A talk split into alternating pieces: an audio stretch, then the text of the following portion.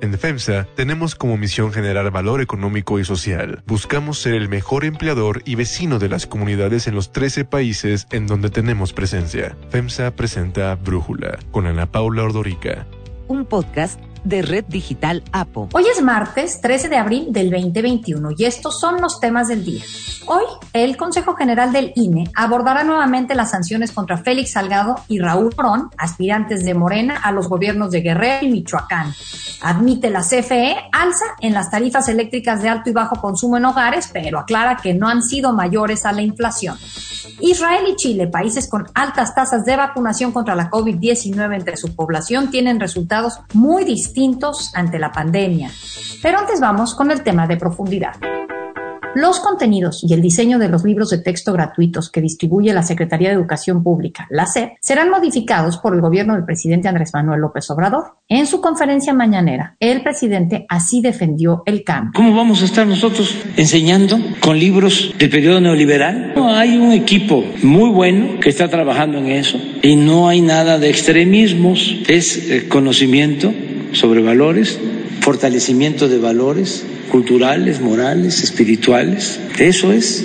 Claro que se van a, inconformar, pues sí. Aseguró que al periodo neoliberal lo caracterizó el individualismo, el aspiracionismo, el triunfar sin escrúpulos morales. Por eso destacó la obligación de regresar a la historia como maestra de vida, además de seguir fortaleciendo la revolución de las conciencias, porque eso es lo único que quedará y no se podrá eliminar. Bajo el concepto de la nueva escuela mexicana que impulsa el gobierno federal, la SEP pretende reelaborar 18 libros de texto de primaria en apenas dos semanas. La intención es hacer una nueva redacción y diseño de esos libros que serían sometidos a una evaluación de manera express con un comité editorial desconocido. Fue a través de tres convocatorias emitidas la primera semana de marzo que la SEP sumó a maestros, investigadores y público en general a participar en el rediseño de los libros de español, ciencias naturales, historia, geografía, atlas de geografía y cuadernos de actividades de tercero, cuarto, quinto y sexto grados. Los ilustradores invitados para este nuevo rediseño primero decidieron no participar porque se les dijo que no se les pagaría por su trabajo, que les darían un diploma.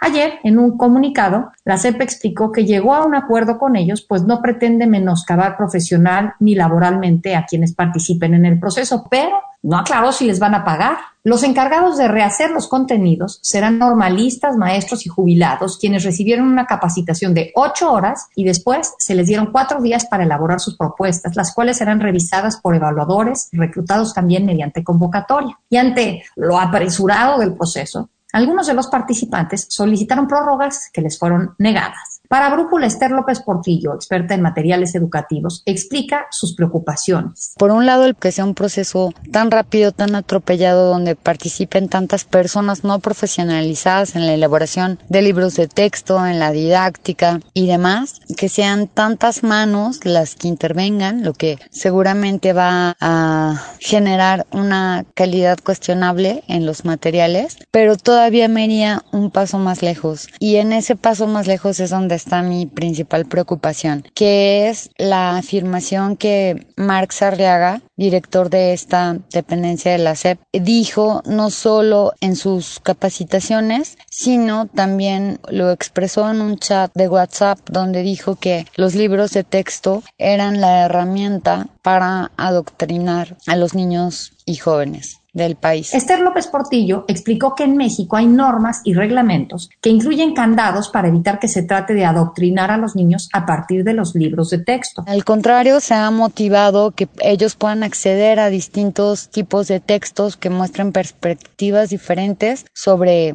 los temas que tratan las asignaturas del currículo y que a partir de allí ellos puedan irse formando opiniones. En primaria son muy chiquitos para tener un juicio crítico, pero eso sí los va entrenando a ir formando el juicio crítico. La Asociación Nacional de Padres de Familia exigió a la SEP transparencia en el proceso, así como que se mantenga la calidad y se incluya su opinión previo a la impresión. La organización Educación con Rumbo criticó la modificación de los contenidos de los libros de texto gratuitos de forma apresurada y repentina, pues señaló que por su importancia para los alumnos se tiene que llevar a cabo en un proceso ordenado y no supeditado a ocurrencias. El presidente aseguró que en el proceso habrá transparencia y descartó que el cambio se haya hecho al vapor. Y desde que entramos al gobierno estamos planteando esto, no es nuevo, nada más que ya llegó el tiempo porque además este ya no podemos seguir con lo mismo. El análisis. Para profundizar más en el tema, agradezco a Julio Patán, periodista, platicar con nosotros. Julio, a ver, ¿cuál es la diferencia entre enseñar y adoctrinar y de qué se trata la modificación que estamos viendo que proponen en la SEP. Siempre hay, digamos, una línea divisoria, mm, no siempre, pero suele haber una línea divisoria dudosa entre lo uno y lo otro, ¿no? Entre el adoctrinamiento y la enseñanza.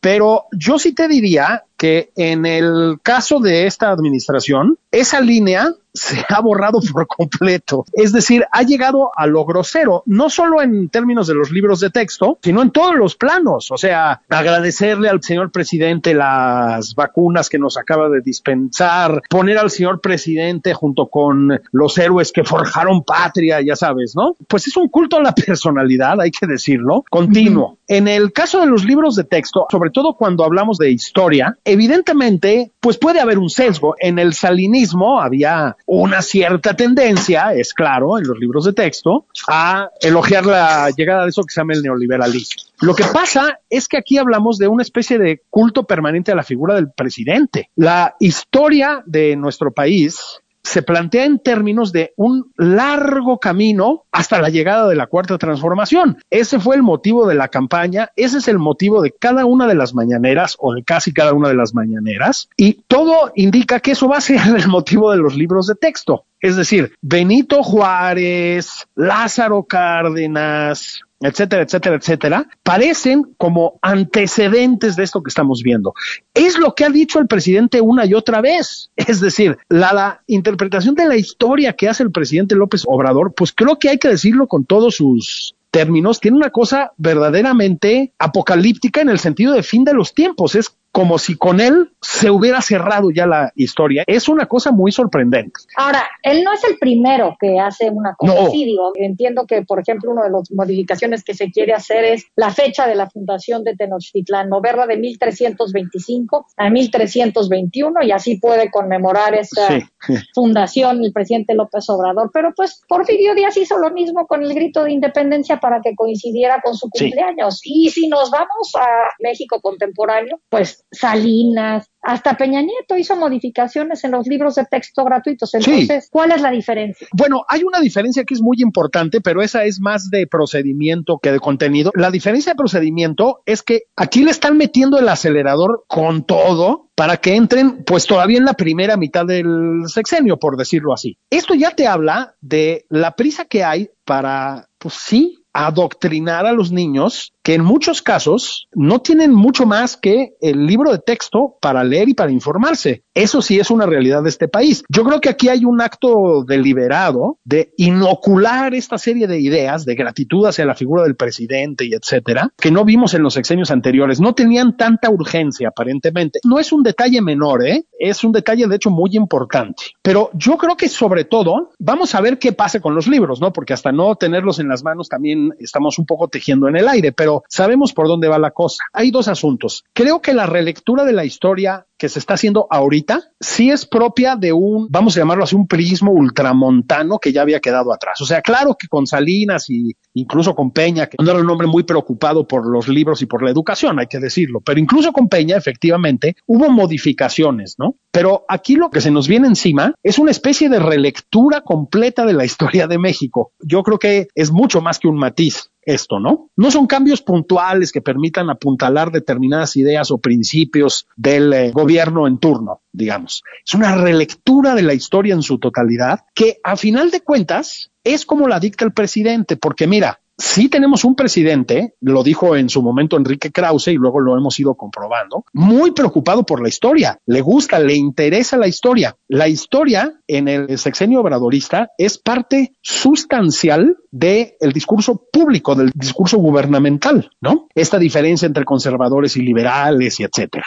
Yo creo que ahí es donde está la diferencia más fuerte que es una lectura de la historia polarizante. Por supuesto que siempre hay un intento de reforzar la imagen del sexenio en turno, por supuesto que sí, pero esta idea de un México de buenos y malos, que escuchamos además frecuentemente en las mañaneras, ¿no? Liberales y conservadores, fifís y cuarta transformacionistas, Porfirio Díaz malísimo, Benito Juárez súper bueno, Lázaro Cárdenas súper bueno. ¿Sí me explicó? Bueno, esta idea, digamos, un poco bipolar de la historia, que además, pues no tiene ningún tipo de sustento, tiene implicaciones graves en términos de cómo entiende el presidente y por lo tanto su equipo que debemos relacionarnos los mexicanos. No hay matices, ¿no? Es una historia 100% propagandística en la que, insisto, o estás del lado del bien o del lado del mal, no hay matices, y que desemboca, y ese es otra vez el punto, en este sexenio, como si fuera la culminación de la historia patriótica, ¿no? Entonces, ¿cuál es la diferencia? Pues de grado, yo diría. O sea, este tipo de adoctrinamiento, de historia de bronce que se le llamaba antes, yo creo que si acaso desde el sexenio de López Portillo, ¿eh? Y probablemente desde antes, no habíamos visto una cosa así. Y repito, tiene que ver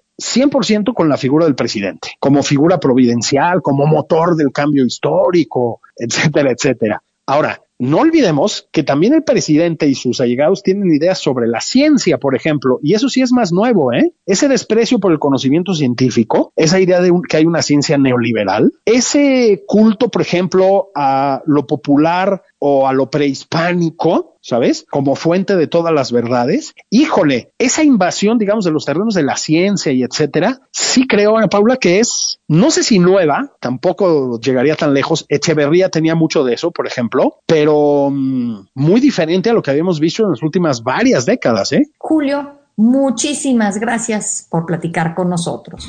Unifin es un orgulloso impulsor del talento y los empresarios hechos en México. Brindamos asesoría y soluciones financieras para llevar a tu empresa al siguiente nivel. Unifin, poder para tu negocio. Brújula electoral.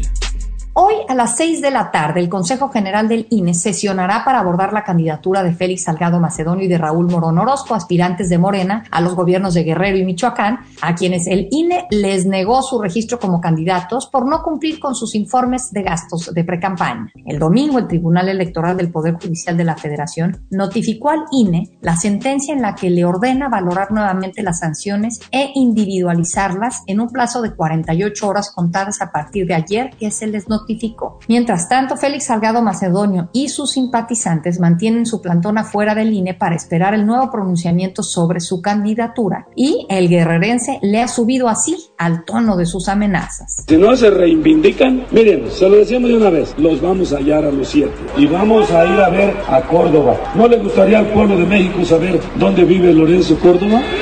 ¿Sí les gustaría saber cómo está su casita de lámina negra? Que cuando llueve se gotea y moja su cuerpo, ¿sí? Por la tarde, el presidente de Morena, Mario Delgado, matizó y en compañía de Salgado Macedonio y legisladores federales y locales, aseguró que su lucha por la democracia es pacífica. Vamos con todo respeto a pedirle a los consejeros y consejeras del INE que actúen a la altura del pueblo de México. En su conferencia mañanera, el presidente López Obrador rechazó que desde el gobierno haya campaña para someter a la autoridad electoral. No, no somos iguales. Nada más que ya basta de estar simulando de que son demócratas cuando siempre han estado al servicio de la antidemocracia. López Obrador también dijo que no tiene ningún problema si sus opositores ganan, si el pueblo así lo decide, pero advirtió. Nada más les recuerdo de que el Ejecutivo tiene facultad de veto. Por otro lado, policías estatales detuvieron a Adriana Fuentes, candidata del PRI a la presidencia municipal de Ciudad Juárez, mientras se manifestaba contra obras de ampliación del sistema de transporte denominado Bus Rapid Transit. Tienen en el suelo a la candidata Adriana Fuentes, la están golpeando entre varios elementos de la policía estatal. Están aquí forcejeando con los vecinos. La candidata dijo que habrá denuncias, pues la agresión no se va a quedar así. Me maltrataron muchísimo, está muy lastimada mi mano. No se vale lo que está haciendo la CES con la ciudad. El líder nacional del PRI, Alejandro Moreno, denunció que la detención arbitraria dibuja al gobierno opresor de Chihuahua que no quiere escuchar la voz de los ciudadanos y la candidata ya fue liberada horas después. El gobernador Corral señaló que los policías intervinieron para ayudar a los trabajadores que estaban realizando la obra porque atendieron el llamado para permitir que ésta continuara. Destacó que entre las personas que llegaron a oponerse al operativo están la propia Adriana Fuentes y el presidente del PRI municipal. En Baja California, la Fiscalía Fiscalía Estatal investiga el asesinato del candidato independiente a regidor por el municipio de Tecate, Luis Roberto Don Félix. El candidato estaba en su auto en el estacionamiento de un centro comercial cuando cuatro sujetos armados le dispararon y luego se dieron a la fuga. López Obrador destacó ayer que ya hay candidatos que están teniendo que ser protegidos. Hay otras noticias para tomar en cuenta. 1. Ajustes al precio de la luz. La CFE reconoció que ha habido alza en las tarifas eléctricas de alto y bajo consumo en hogares, pero argumentó que se deben al consumo excedente y al ajuste acumulado de la inflación. En la conferencia mañanera, Martín Mendoza, director de CFE Suministrador de Servicios Básicos, explicó que aún así han cumplido con el mandato presidencial de no elevar los precios por arriba de la inflación. Todas las tarifas, salvo la doméstica de alto consumo y la doméstica de bajo, han tenido más un incremento asociado al, al tema inflacionario. Las demás han tenido un decremento, insisto, por el efecto que pasó en el 2020. Las tarifas eléctricas domésticas se dividen en siete, desde bajo hasta alto consumo, y excepto esta última, todas cuentan con el subsidio otorgado por la Secretaría de Hacienda. Martín Mendoza destacó que actualmente la tarifa doméstica promedio en México es del 43% más baja que la de Estados Unidos. El presidente López Obrador habló sobre la necesidad de aclarar los precios de la energía eléctrica. No solo hemos cumplido, sino ha habido disminución en términos reales. 2. Experiencias distintas en vacunación. Al reportar que en las últimas semanas se registraron 4.400.000 contagios de COVID-19 en todo el mundo, la OMS alertó que la pandemia sigue creciendo exponencialmente. Esta cifra mundial representa un aumento del 9% en cuanto a las infecciones de la semana anterior y uno del 5% en cuanto a las muertes. Y ante este panorama, bueno, ¿qué se puede decir de los países que han logrado vacunar a gran parte de su población como Israel, Chile o Reino Unido? Aunque los tres han logrado esta vacunación de un porcentaje alto de sus ciudadanos, a cada uno le ha ido muy distinto. Israel, por ejemplo, ya está reanudando conciertos, clases y otras reuniones masivas y ha abierto restaurantes y bares. Por el contrario, Chile está experimentando niveles crecientes de casos y enfrenta nuevas restricciones de bloqueo. Three, two, one. Ladies and gentlemen, take your seats. Have your first drinks. Please come down.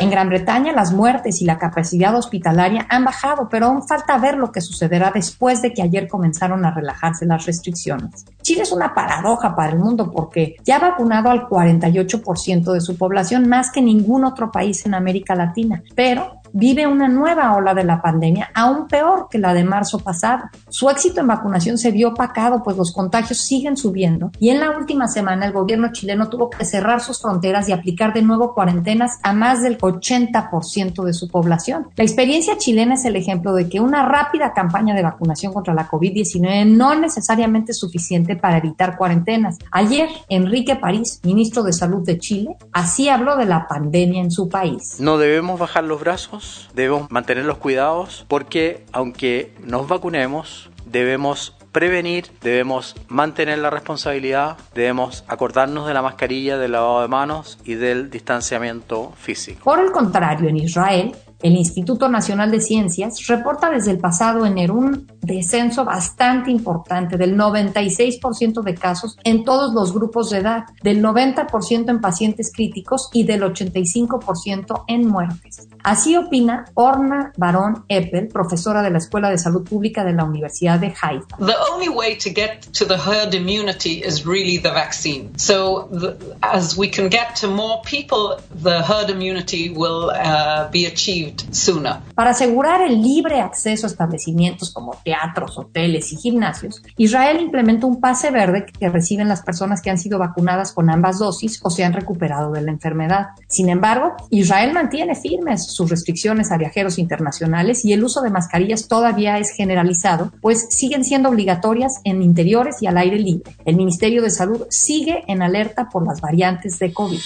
Yo soy Ana Paula Ordorica. Brújula lo produce Batseba Faitelson. En la redacción, Elizabeth Rangel. En la coordinación, Christopher Chimán. Y en la edición, Omar Lozano. Yo los espero mañana con la información más importante del día. En FEMSA tenemos como misión generar valor económico y social. Buscamos ser el mejor empleador y vecino de las comunidades en los 13 países en donde tenemos presencia. FEMSA presentó Brújula con Ana Paula Ordorica. Un podcast de Red Digital APO.